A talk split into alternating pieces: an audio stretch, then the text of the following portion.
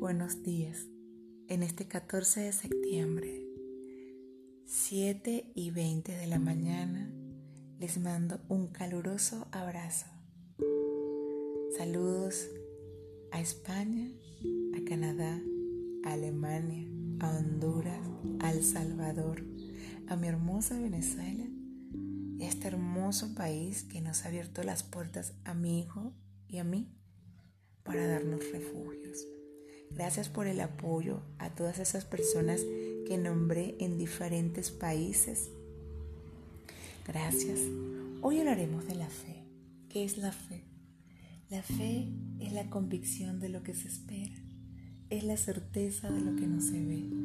Y tú, créeme, hermoso, hermosa, que eres eso, eres un ser humano lleno de fe.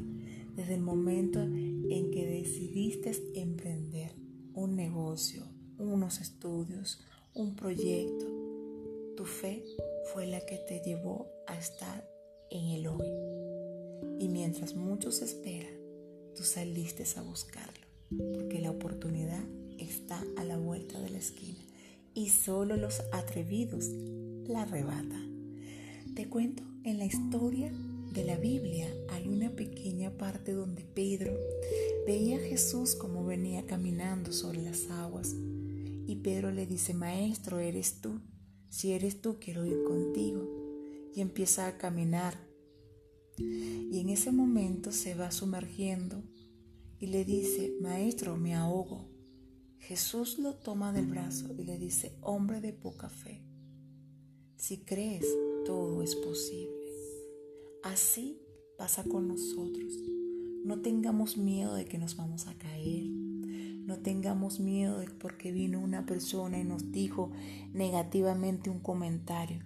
Créeme que esa persona con o inconscientemente lo está haciendo, está hablando desde su punto de vista. Pero tú tienes para marcar la historia. Así que Dios te renueva primeramente las fuerzas te hace entender, te guía y te cuida. ¡Wow! ¡Qué gran regalo, ¿no? Entonces eso es lo que tú tienes que atesorar, la fe.